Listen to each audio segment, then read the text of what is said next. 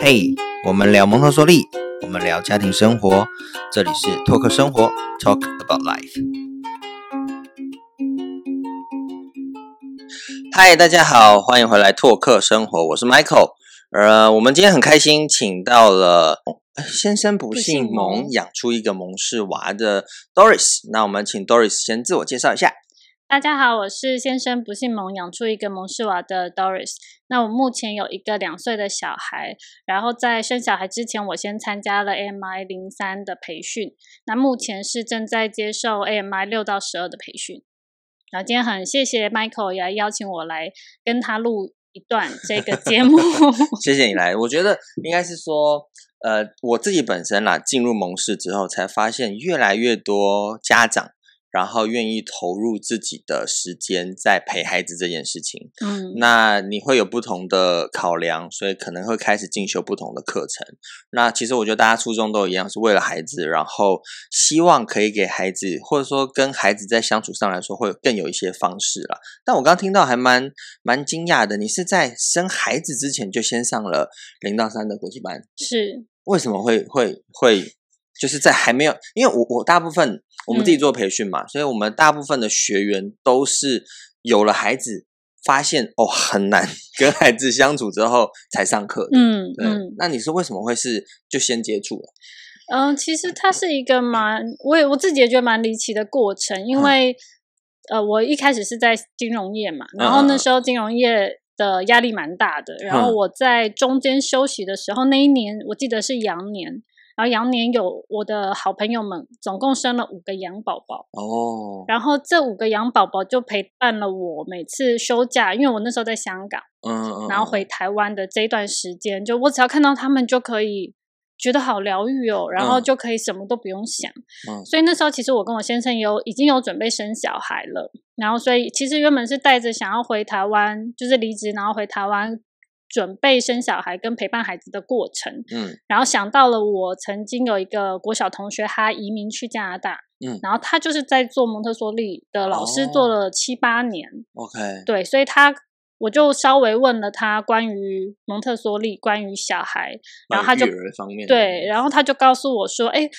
今年 MI 刚好在台湾有第一届零到三的培训，不然你去上上看。哦，然后就这样子去报名就了。这么因缘际会，嗯，所以你从香港回来也是因为香港那边的那种环境压力嗯什么的，就是在金融产业，我们相信那是非常非常竞争的状态是嘛，所以也没有办法好好的去呃，可能规划要有小孩这件嗯事情，然后回台湾就对，简单来说，其实真的在金融业蛮容易生不出来的。 普遍来说是这样子。 对啊，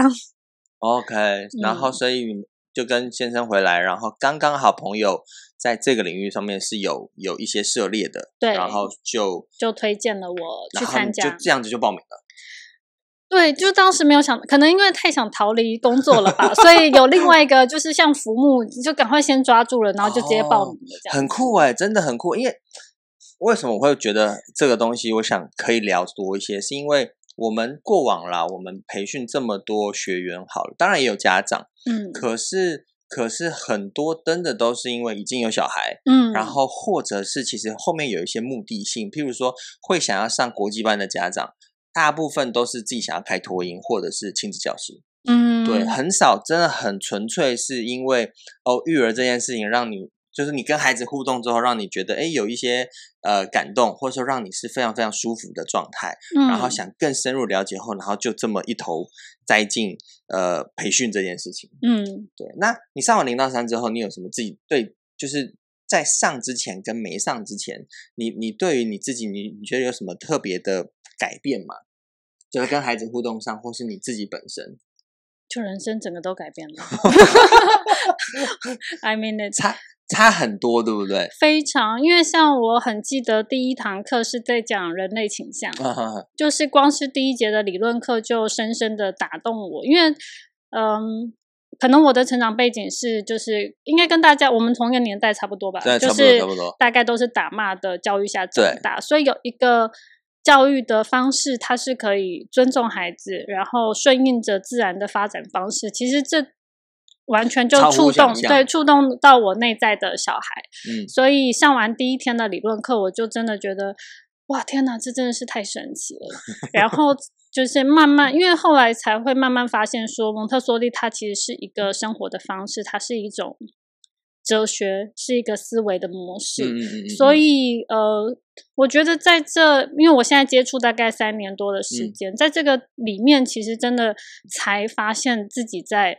其实是在认识自己的过程。嗯，嗯，我我也有这种感触，就是嗯我我当初是因为我小孩那时候刚好六个月，嗯，然后我也是先去上了，先去上了纯理论课。对，那也是在上理论课的时候，我我都很喜欢分享这个故事啊。就是你去上课，真的你的动机要够了，因为我们现场那时候也是四十几位同学一起上理论课，嗯然后那时候是印度来的老师，是叫年龄年龄嘛。嗯那他在上课的时候啊，下面的人睡了一片。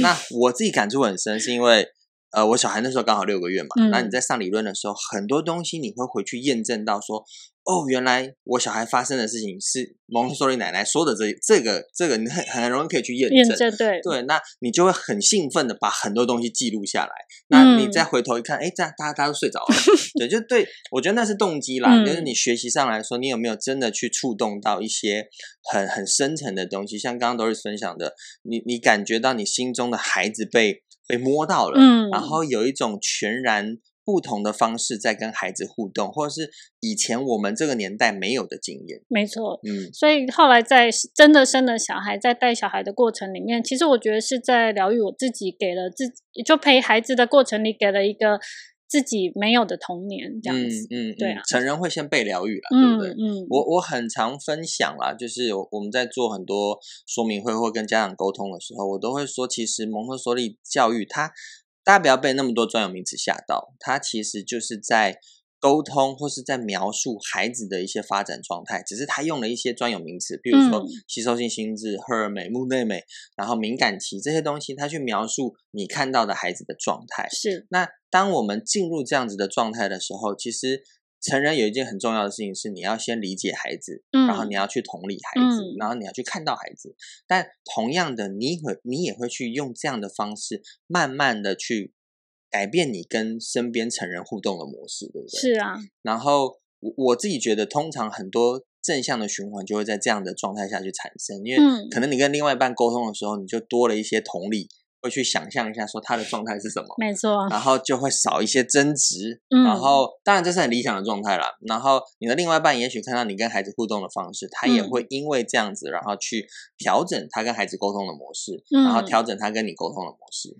而且我觉得，在看到孩子他自然生长的生长的这个法则之后，其实会收掉很多想要控制孩子的那种欲望。我觉得是对了，就是是要有一个觉察跟对自己的意识，就是我在做这件事情，或是我这个行为的背后，可能是一个担心嗯。然后才去理解，先理解自己嘛，嗯嗯嗯，对，嗯然后才去理解孩子。所以我，但是我觉得这件事情就是像刚刚 Michael 讲的，这是可以运用在跟其他人的互动上面，也可以做同样的。所以我，我说这个是蒙特梭利真的是一个生活的哲学跟嗯一个生活的方式，就是它不只用在孩子身上，你对我对其他外在的其他人也嗯是一样用这样子的方式，嗯嗯嗯，包含对我自己。嗯对啊，我我自己感触很深，就是有一个经验啦，就是我们有一个老师，他来参加我们培训前跟培训后啊，他整个人的气质是从呃有一点点盛气凌人，或是有一点点满的状态，嗯然后他慢慢学习之后，他后续后续整个人真的变得很很很谦卑，或是很柔和的一个嗯温柔的状态。那我当下真的，因为那种这种质变呢、是就像 Doris 你刚刚分享的，你是真的感受到你心中的一些状态，嗯，然后你去理解自己了，理解孩子的状态之后，你可以做出的一些改变。嗯对，嗯，那可是我我我自己觉得，就我们培训这么多学员来说，很少数最后最后是可以进入这样子的状态了。真的啊对，所以你是蛮厉害的，我觉得。谢谢。 好，那好，刚刚刚刚有跟 Doris 聊，Doris 聊到就是你们最近才刚带小朋友跟老公一起去度假环岛，对不没嗯对？错，然后总共跑了几天？六天五夜，其实只有西部啦，没有、哦没有到没有全到岛全这岛样子。 OK，、嗯那呃，当初为什么会想规划这样的？因为其实我跟我先生就蛮喜欢南部、屏东、垦丁的风分气的感觉对吗，对氛围，然啊哈后但是那时候小朋友太小，其实不太敢开这么长程。嗯，然后他现在因为两岁座椅也可以转正嘛，啊，对对对对然后他就可以看看风景啊，然后比较不会那不么会无哭的聊。这么惨 对的的情况下，我们就想说，好好，那两岁不然就来个环岛好了。哦，所以也算是庆祝他正式两岁的感觉。对，啊，哦，嗯啊，路上有什么好玩的事吗？太多了，太 多了。很精彩，对不对？ 对，就是我觉得跟自己以前两个人出去玩，跟带小孩出去玩，其实是很不一样的体验。而且我开始慢慢觉得，当蒙氏家长真的好轻松哦，嗯哼就让孩子去玩就好了，他想怎么玩就怎么玩，只要不危险，而且。在接触大自然的过程里面，我觉得其实大自然是会教他知嗯道什么是危险的。嗯嗯，就嗯是包含石头爬不上去、太高了这些，他其实是会怕的。嗯嗯嗯，对嗯，这这比我们平常在家里，然后只是告诉他很这个高危险险更有来感的觉更有感觉。他真的去探索了，真的去感受到哦，这个叫做高，对或者说这个摔下去会受伤对，这种感哦觉的时候对。 ，OK，然后像平常在家里他看到的昆虫，嗯，他会注意，因为现在就是在那个很细小的敏感期嘛，对对对所以对他对会观察到的就是蚂蚁、嗯蜘蛛、嗯，然后蟑螂这嗯种。但是带出去之后，我们看到马路，嗯，然后他把马路以为是毛毛虫，要去摸了吗？没 有，他对其实他对这些还蛮不太有敢一太靠近嗯的。嗯先观察先，嗯对，然后看到乌龟，看到很多很多不同的生物，嗯然后我觉得这是从书本上帮他做一个连接的，就是我们开始知道说，哦，原来在他的记忆里面，我们平常在家里帮他读的这些绘本啊，这些呃书籍，他记他连接上了多少？嗯，比如说马嗯路，他连接上了毛毛虫，类似这样子。哦 OK，对，等于说你们平常在家里跟他们互动，一定会读一些故事绘本，嗯，然后会有一些生物，可能是以卡通形式出现，或者是比嗯较拟人化形式出现。但你们这次带着他这样去探索完之后，就会发现哦，很多已知经验，他开始在做这样子的连接了。是啊，那也会觉得跟他这样子出去玩，是真的在带他去认识这个世界的概念。对啊。然后我们看到了一只很大的蜘蛛，不对，然后他他爸爸就跟他讲说，哦，我们只是经过，不要打扰他。嗯然后他就自己会可能小小声嘘，不打扰他。就是，嗯，我觉得在这个过程里面，我们也在告诉他，我们只是一个环境里面的过客过客，我们嗯要怎么样，就是尊重这些小生命。然后嗯我们对他很好奇，但是我们不能破坏他的环境，这嗯嗯样子。嗯嗯，对，嗯就是这些的理解，其实，在两岁的年纪来说，我不知道他到底会听懂多少，或者他记得多少，但是这都是我们透过身体的示范，然后跟给他的语言在做传递的。嗯嗯，嗯我嗯我相信啦，这种东西，你说两岁孩子能吸收多少，其实是未知，嗯，但是这是一种很潜移默化，会生根在孩子心灵里面的一种行为模式。嗯他看着成人，他就是在呃无条件吸收跟模仿嘛，是所啊，以他会慢慢把这些东西带到他未来的生命当中。然嗯后我知道我们现在应该要往产品走，但我想先聊另外一件事情。刚刚你有提到说，你会发现蒙氏家长很轻松，其实这这我很有感触，就是我很常会看我周遭的朋友，然后他们跟孩子的互动上来说很累，嗯很累于规范孩子、限制孩子，告诉孩子这个要干嘛，那个要干嘛。就是像我老婆她们有有五姐妹，就她们自己的一些表姐啊，然后亲嗯亲姐妹这样子。她们在她们的群组有一次就聊一个很好玩的议题，她就说我们大家应该都是虎妈吧。然后呢，就有一个人就跳出来就说没有没有没有，他说呃那个太妃应该不是。然后他们就说，就 tag 太妃出来说，他出来面对这样子。那我我感触很深，就是为什么学了蒙氏之后，好像可以不用变虎妈，或者是说，为什么学了蒙氏之后，你可以跟孩子相处，就像你刚刚分享的，是很轻松的。嗯，但我觉得啦，我想分享的是，这个轻松后面来自于很不轻松的一个历程。就像你刚刚说的，零到三是一个非常非常辛苦的嘛，让你三年了，你要去消化，你要去内化，嗯，然后甚至你觉得还没有 ready for 三到六的课。嗯，对我觉得这真的是一个很很很深层的体悟，然后你才学会放手，对对不对？对对，然后才学会认识孩子，嗯，认识自己。嗯然后我们的轻松是来自于很多很多后面的体悟跟感没触，错，对，因为嗯，我觉得我没有接触蒙特梭利之前，我觉得我面对的世界是非常危险的，嗯所以我们一我一直会可能会担心孩子这个，担心孩子那个，我的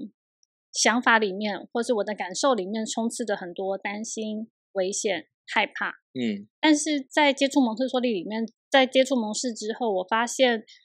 自然嗯包含它自然的发展。嗯包含他对于这个世界的理解，都是出自于他的好奇心，所以我反而会很希望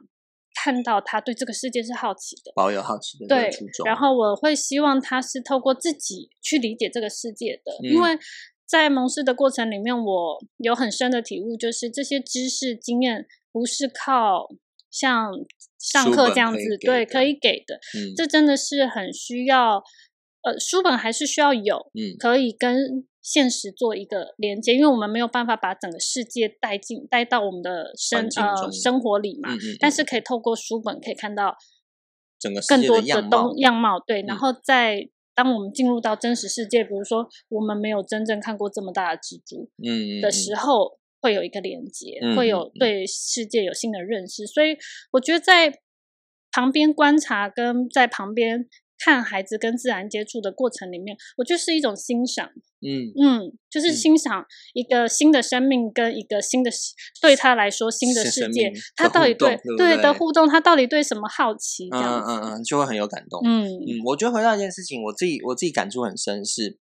呃，我们蒙就像你刚刚说的，生命跟生命的互动，或者是我们对环境的尊重这些嗯议题，其实呃，蒙氏教育它真的会用比较具象化的方式嗯在呈现给孩子。我们会有当然会有书可以作为一个参考的点，但是我们也会带着孩子到户外，真的跟孩子，让孩子的他的生命的体验可以更更被延伸，然后可以回到教室再去做更多的嗯连接。那刚刚我们有聊到了，就是其实我们带着孩子出去啊，还是会有蛮多问题可能会问到父母的时刻嘛。那嗯 Doris，你在碰到孩子有时候提出来一些疑问，或者他一些行为的时候，你会怎么回应他？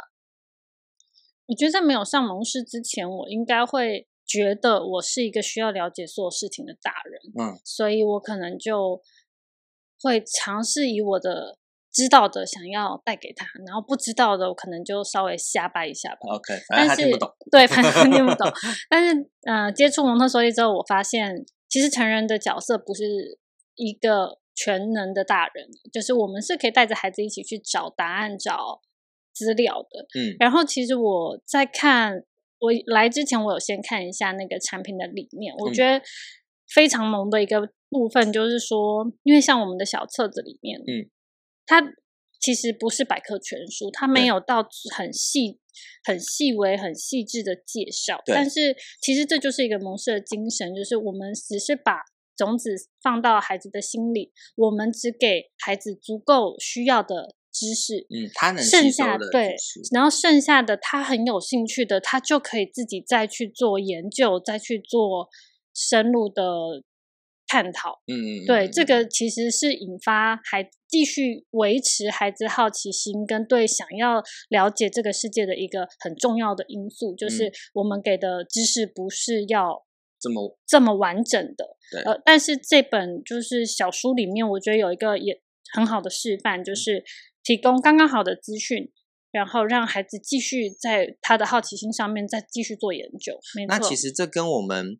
为什么会推目前啦，我嗯们在、在市面上正在进行的这套呃，Hello 上海里的邻居文化饱和有关，嗯就是我们会希望的是把呃，当你带孩子去户外了以后，你可以回到家之后有一个更延续性的东西，嗯或者是说你在带孩子去户外之前，你可以先给他一个各种七地里面的概念，嗯然后呢，你也可以带着孩子到，譬如说你刚刚有分享嘛，你们去阿里山，嗯，进了山林之后，发现哎，诶我们都是都市的孩子，然后要不知道看什 么？对，不知道带孩子看，我我自己感受其实很深。以前自己年轻的时候，跟着老师去看户外，其实很没感觉，嗯，就是会觉得说我只是被逼着要去做这件事情。嗯对，嗯那嗯，那真的认识孩子、认识教育之后，你会发现说，哎，其实带着孩子去户外，当然重点是成人你要怎么去引导。嗯可是像你刚刚提到的好奇心，就是在孩子有这样子的好奇心的呃驱使之下，他其实对很多东西他会主动去探索。没错，对，可是探索完之后，你要怎么去延续，或是你怎么去跟他讨论？那或者是在前置预备上来说，就像你刚刚说的，书本它会是一个引导，那我们的产品也会是一个引导，它去建构孩子可以去认识这个大自然的一个基础。嗯，然后再有这样的基础之下，我们再去跟孩子有更多的延伸互动。因为在呃小学的培训里面，其实我们在动物学里面的时候，也是有需要自己做一套图卡教具。 OK，然后当时培训师就希望我们是可以做台湾的哦，动物、动植物的嗯嗯嗯介嗯绍这样子。然后同学就很开心在讨论什么台湾猕猴啊、黑熊啊，嗯嗯，就然后我比较突然发现我怎么不太知道哪些是台湾特有 种这样。 OK，嗯对，然后所以后来我选择的主题是穿山甲，哦，OK，嗯然后其实穿山甲也是一个濒临绝种的动物嗯嘛，嗯嗯，所以嗯其实我在看这个生命议题的时候，我觉得，嗯，这套教具还有另外一个东西是，它会帮我把生命也带到什么叫做死亡，什么嗯叫做濒临绝种，就是嗯这些议题可能是。我对孩子我来没说有对我对孩子来说很抽象的，嗯然后对我来说，我也不曾想过怎么介绍给嗯他的。嗯但是为么？什么我们要去呃动物园才看得到黑熊？嗯然后这些都是我觉得是慢慢后面可以带给孩孩子子更的多的。我们先帮家长做了一个浓缩，就是我们先选好这些物种，而且这些物种我们当然有选择依据嘛，就嗯可能台湾的特有特有生物或者是濒临绝种的一些生物，嗯，动物植物。那呃，帮大家先做好第一步的筛选，然后你你不会是需要去 Google 很大量的东西，然后再自己去筛选给孩嗯子。嗯嗯，对，那像你刚刚分享的这个，我也觉得是一个另外一个 issue，就是我们原本期望的是带给孩子就是尊重生命，或者是比较偏呃环境议题的这个嗯东西。可是你刚刚说的这个死亡这件事情，其实譬如说我们有在讲呃生死的绘本，嗯，对，可是那个东西其实有时候直接跟孩子讲的时候，还是会有一点点太硬，或者是太难。嗯，对，那可是我们从濒临绝种，就是他还没有到致死完亡的全地都步，没有对对对。可是一开始有这样子的想法跟孩子去互动，其实他又会是另外一个呃可以延伸跟跟孩子互动的东西。对嗯然后因为刚刚有讲到，就是这个阿里山山椒鱼，嗯嗯嗯，如嗯果它的环境不够干净，嗯，它就会没有办法生存嘛。所以到底为什么造成的这个会濒临绝种？嗯然后是环人境为遭到的破坏吗？还是嗯我们可以怎么保护它的栖息地？嗯嗯我觉得这都是后，就是孩子越来越大的时候是。